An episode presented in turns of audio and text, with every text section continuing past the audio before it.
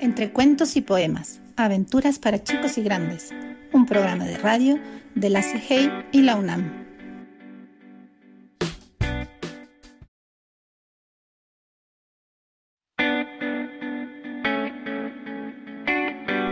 Entre cuentos y poemas, aventuras para chicos y grandes, un programa de radio de la CGI y la UNAM. ¿Te has preguntado si a un sapo le gustaría convertirse en príncipe? ¿O a qué le teme un ogro? Las historias suelen ser diferentes dependiendo de quién las cuenta. Hoy te invitamos a conocer cómo imagina Ketanaba Gómez que podrían ser esas historias que todos conocemos si las contara otro personaje. Fragmentos de hadas ebrias, cuentos mínimos. Del trópico. Era un sapo de tonalidades castañas, blando cuerpo y sangre fresca, acostumbrado a las alfombras de lecho y musgo. Incansable buscador de sombra, al que le daba lo mismo dormitar entre la humedad de las cortezas o enterrado en el lodo del pantano. Amante de las zambullidas en arroyos y charcos, barro saltarín que jugaba a quedarse quieto entre las cañas, cuando el aire de tarde hacía silbar los carrizales anfibio satisfecho de croar mientras las estrellas se desleían sobre el espejo del remanso, batracio despreocupado y feliz, hasta que una bruja lo convirtió en príncipe. Cuentos de cuna. En lo más espeso de las nubes, en un gran castillo hecho con piedra gris, vivía un ogro hermoso como tú Después de opípara cena, contaba las monedas de oro que había logrado con ahorros de toda la vida. Colocaba sobre la mesa a una gallina que cada noche ponía un huevo de oro, y tras guardarlo, sacaba su arpa mágica y, arrullado con tan dulce música, dormía plácidamente. Fue feliz hasta que un horrible niño trepó a las nubes escalando unas habichuelas mágicas y le robó las monedas, la gallina y el arpa. El ogro intentó perseguirlo, pero el malvado niño tomó un hacha y cortó la habichuela. Nuestro bello ogro se mató al caer desde las nubes y, y... ¿Qué tienes, mi amor? ¿Por qué lloras? ¿Te asustaste? Tontito, si los niños no existen. Fatuidad. El emperador sabía que su nuevo traje era un fraude. No existían los hilos de oro ni las delicadas telas. Aún así, enfermo de vanidad, decidió aprovechar la oportunidad de salir desnudo ante sus súbditos para mostrar el gran lunar en forma de corazón que tenía en la nalga izquierda y que tanto le alababa su mujer. Eterno síntoma tés de manzanilla con miel y limón, cataplasmas de tomates asados alrededor del cuello, terramicinas en trociscos, penicilina inyectada, extractos de propóleos, traguitos de tequila, gárgaras con bicarbonato. Ni remedios caseros ni medicina de patente. Nada le quita la sensación de ardor, de quemadura que crece y palpita en su garganta. El pequeño dragón se desespera. Drama en el estanque. Cansado de las burlas, el patito feo escapó de la granja y regresó convertido en un pato joven y fuerte que su familia no tuvo empacho en aceptar. Un día se introdujo accidentalmente a la casa del granjero y encontró en un empolvado armario un libro de cuentos de Hans Christian Andersen, en que se narraba la historia de un patito feo, que con el tiempo se convertía en el cisne más hermoso del estanque. Entonces lloró desoladamente por las costosísimas y dolorosas cirugías a que se había sometido en su afán de parecer un pato más. Voces. Alonso Vicencio. Gaby Morales. Patricia Martínez. Angélica Ramírez. Marina Kriskowski Laxague. María de Lourdes López.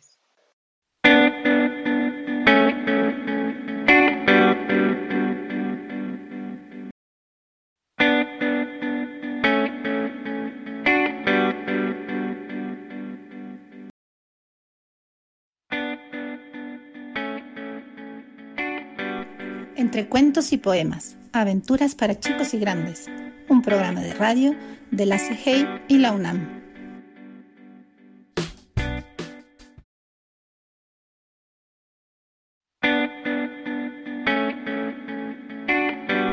Entre cuentos y poemas, aventuras para chicos y grandes, un programa de radio de la CGI y la UNAM.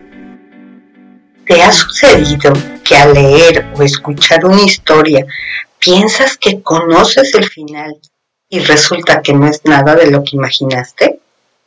Hoy leeremos para ti fragmentos de Aquí no ha terminado, cuentos brevísimos de Queta Nava Gómez. Compañero de cuarto.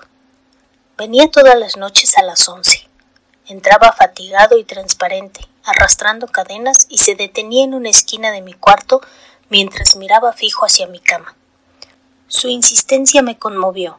Venciendo mi temor, me acerqué, lo tomé de su brazo y con gesto diligente lo recosté en mi cama cobijándolo.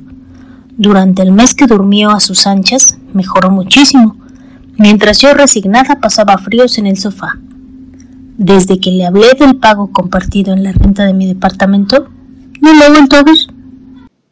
Crónica del 2080 Recuerda a diminutos murciélagos que revoloteaban en la reducida cocina de su departamento en condominio, y los contempló arrobada.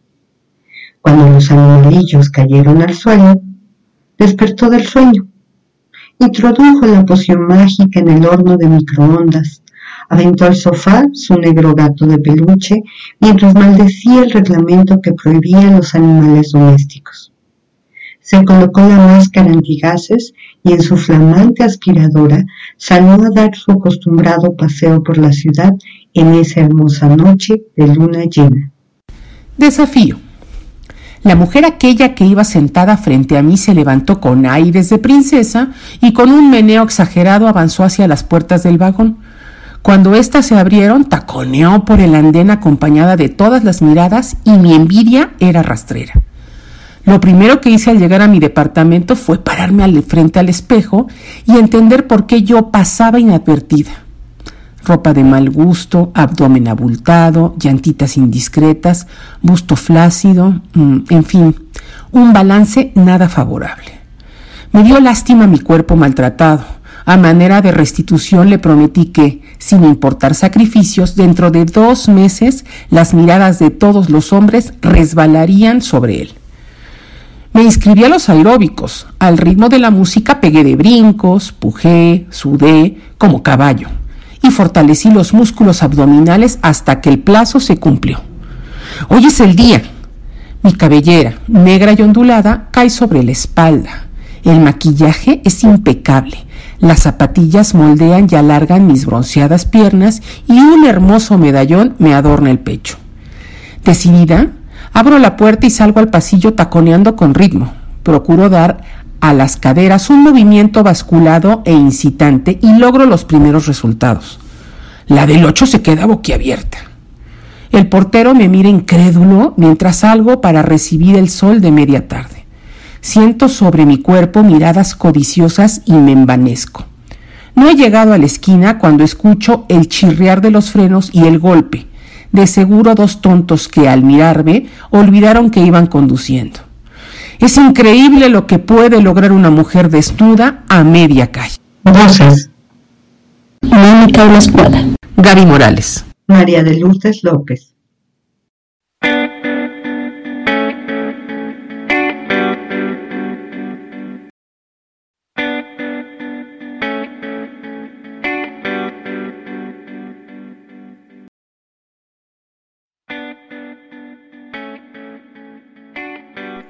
Entre cuentos y poemas, aventuras para chicos y grandes, un programa de radio de la CGI y la UNAM.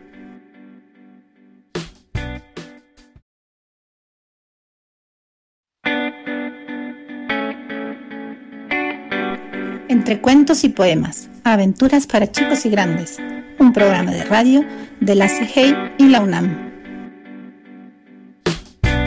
¿Has oído hablar de los microcuentos? Puede que hayas leído alguno incluso sin darte cuenta. Pero, ¿qué es un microcuento?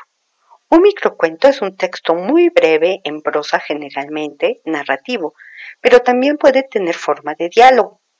Los microrelatos o microcuentos recrean historias ficticias y debido a su carácter breve, cada palabra cumple un papel fundamental para que el lector pueda recrear en su mente las distintas imágenes que conforman la historia. Y precisamente por eso se puede ir más allá de lo escrito. Durante esta semana leeremos para ti fragmentos de la obra de la escritora mexicana Queta Nava Gómez. Esperamos que cada uno de ellos despierte tu imaginación y tal vez te haga preguntar, ¿cómo sería el cuento de Caperucita si lo hubiera escrito un lobo? Fragmentos de hadas ebrias, cuentos mínimos. Revoloteo. Entró por la ventana y empezó a dar vueltas alrededor de los dos escritores. Zim, zum, zam. Iba y venía formando acrobáticos ochos. Wilhelm y Jacob Grimm estaban a un paso de terminar sus cuentos infantiles y del hogar, y el animalillo aquel no les permitía la concentración. Zum, zam, sim, insistía el insecto. Con el rabillo del ojo Jacob lo distinguió un poco más grande que las moscas alemanas, rechonchas a causa de tanta salchicha. Oh, moscardón o abejorro, qué lata, pensó.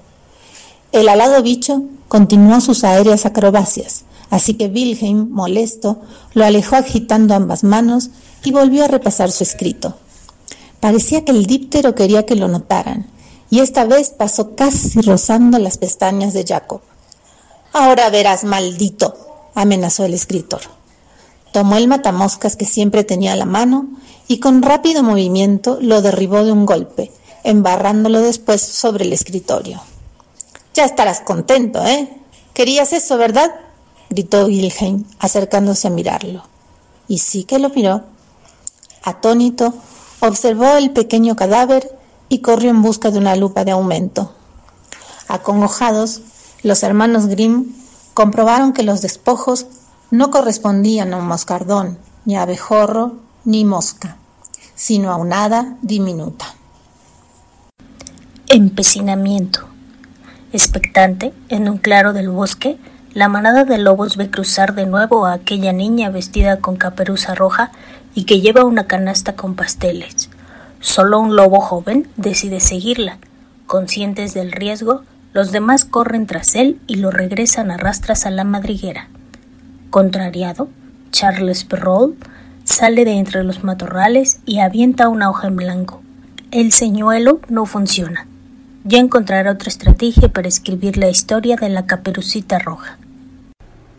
Cuestión de tonos. El lobo, conocedor de atajos, alcanzó a Caperucita Blanca a la mitad del bosque. Cargó solícito la canasta mientras la acompañaba por aquellas soledades, pero afanado en limar la desconfianza, inició unos relatos que fueron subiendo de tono, hasta que a la pobre caperucita blanca no le quedó otra alternativa que ponerse roja, roja, roja. Afán. Verde, amarillo, morado por el esfuerzo, el lobo sopló y resopló furioso contra la casa de tabique que protegía a tres despavoridos cochinitos. La casa se mantuvo en pie. Cuando el lobo se fue, uno de los cochinitos se puso a construir dos casas de ladrillo que vendió a sus hermanos. Incansable siguió construyendo y vendiendo casas a los animales del bosque hasta que todos tuvieron donde guarecerse y los lobos se murieron de hambre en su afán mercantilista, convirtió las espesuras en fraccionamientos, dejando solo pequeños jardines donde se podía ir a soñar bosques y sentir nostalgia por extintos lobos feroces. Tal para cual. Pulgarcito, agobiado por mayúsculos temores, consultó al psicoanalista. El diagnóstico fue rápido, complejo de inferioridad. Veleidad. Ante la princesita estaba una enorme caja de cristal llena de sapos. Los miró con repugnancia. Todos tenían el cuerpo ennegrecido y verrugoso. hinchados de humedad, la contemplaban con ojos taciturnos. Venciendo su asco, la princesita tomó uno y cerrando los ojos, le besó la bocaza helada. El batracio dejó escapar un fétido croar y siguió tan sapo como siempre. Ella lo aventó por la ventana y tomó otro. Respiró profundo, aún tenía en los labios una sensación de frío. Luego dio el beso a un anfibio color chocolate que tampoco se transformó. Siguió besando sapos hasta que en el intento 48 uno reventó como bolsa de lodo y de su interior surgió un príncipe guapísimo.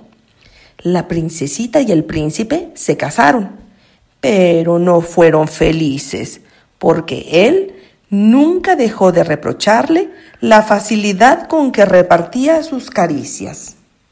Voces. Marina Kriskowski-Laxague. Mónica Olascuaga. Rosy Fajardo. Gabriela González. Patricia Martínez. María de Lourdes López.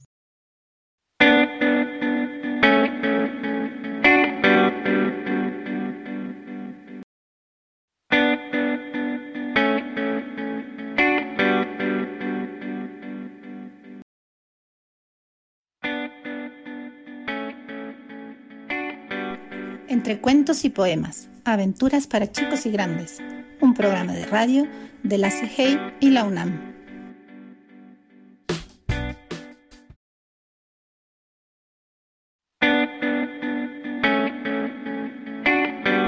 Entre cuentos y poemas, aventuras para chicos y grandes, un programa de radio de la CGI y la UNAM. Para cerrar el recorrido por la obra de Queta Nava Gómez, hoy te invitamos a dejar volar tu imaginación con estos microcuentos. ¿Qué dices? ¿Te animas a escribir un microcuento? Para maratonistas. Vea este par de tenis. Son especiales, únicos. Ya verá cómo le ayudan a mantenerse en forma y adquirir resistencia física. Con ellos se volverá corredor de maratón. Llévelos, se los recomiendo. Es más, se los garantizo, dijo con vehemencia el empleado de la zapatería al mostrármelos. Aunque soy un trotador ocasional, los compré imaginando la protección y comodidad que proporcionarían a mis pies. Aún no he podido usarlos, llevo días persiguiéndolos por toda la cuadra. Condiciones. Echó a mano toda clase de argucias para convencerla de que viviera con él. Ella lo pensó nuevamente y al fin aceptó, pero dejando muy claras sus condiciones. Quiero, le dijo, una casa alegre y soleada, con un cuarto de baño y una tina espaciosa y cómoda. Además, en el patio quiero tener tres albercas, una muy profunda, ya sabes cómo me gusta bucear, otra poblada con peces de colores con los que pueda jugar y una más con grandes piedras en el centro, donde al asolearme pueda sentarme y cantar. Él aceptó gustoso todas las condiciones. Como respuesta, la linda sirena le tendió los brazos. Maravilloso escándalo. Tengo la necesidad de eliminar la plaga de caracoles que destruye mis hortalizas y solicito consejo a las vecinas. Sugieren que los busque uno por uno entre hojas de acelga para pisotearlos o guisarlos en mole verde. Otra vecina leyó en una revista especializada que a los caracoles les gusta la cerveza. Atraídos por el aroma, se ahogan en ella. A media tarde coloco recipientes a ras de suelo y lo lleno con cerveza. Anochece cuando escucho ruidos en el huerto. Salgo lámpara en mano. Junto a una de las trampas encuentro una docena de hadas ebrias. Mujercitas al tamaño del dedo meñique cantan y bailan alrededor del cuadrado recipiente, que simula una alberca en la que algunas se dan un chapuzón. Visten gasas y agitan las transparentes alas. Van y vienen en maravilloso escándalo. Me ven sin sorprenderse y me invitan al festejo. Apenas agradezco cuando una cae a una trampa. La salvo y les ofrezco mi casa para que descanse. Algunas entran volando, haciendo heces, a otras las llevo en la palma de la mano hasta mi cama. Lindas hadas vomitan el edredón. Ingenuas hadas se persiguen eructando. Dulces hadas se elevan en levitación vertical para dejarse caer sobre almohadones. Alegría desbordada. Las dejo solas para que descansen. Escapan de la recámara y me encuentran en la cocina, donde, sabedora de que gustan de mieles y postres, adorno un pastel con crema chantilly. Algunas comen hasta atragantarse, otras abren cajones y preguntan por la utilidad del abrelata o el pelador de papas. Trato de evitar que prueben avena, galletas, mantequilla y mermelada. Frascos por todas partes, frutas mordidas, dulces en el suelo, algarabía incontenible. Grito que basta. Quedan mudas. Doy disculpas. Una de ellas, quizá la reina, agradece mis atenciones y dice que me concede un deseo. Piden que me concentre y elija lo mejor. Emocionada, Cierro los ojos y espero. Los abro porque nada sucede. Las varitas mágicas se han extraviado. Vamos al huerto y encontramos todas dentro de la mini alberca de cerveza. Mojadas no funcionan. Vamos a mi recámara a secar varitas de oro con pistola de aire caliente. Hadas sorprendidas por el avance de la tecnología, hadas que levantan a dos manos pinturas de labios y tratan de pintarrajear a otras, hadas que aprietan el atomizador de perfumes y se prueban mis alhajas, hadas escandalosas que se estrellan con espejos muertas de la risa, cajones abiertos, ropa interior, joyas, fotografías, perfumes, documentos en el suelo. Otra vez la bulla. Remolino de alas. Armada de paciencia, solicito el cumplimiento de mi deseo. Ah, claro, tu deseo. Calma sorprendente. Todas concentradas en hacer realidad lo que ambiciono. Cierro los ojos y pido con el alma que se vayan y no vuelvan nunca más. Voces. Angélica Ramírez. Rosy Fajardo. María de Lourdes López.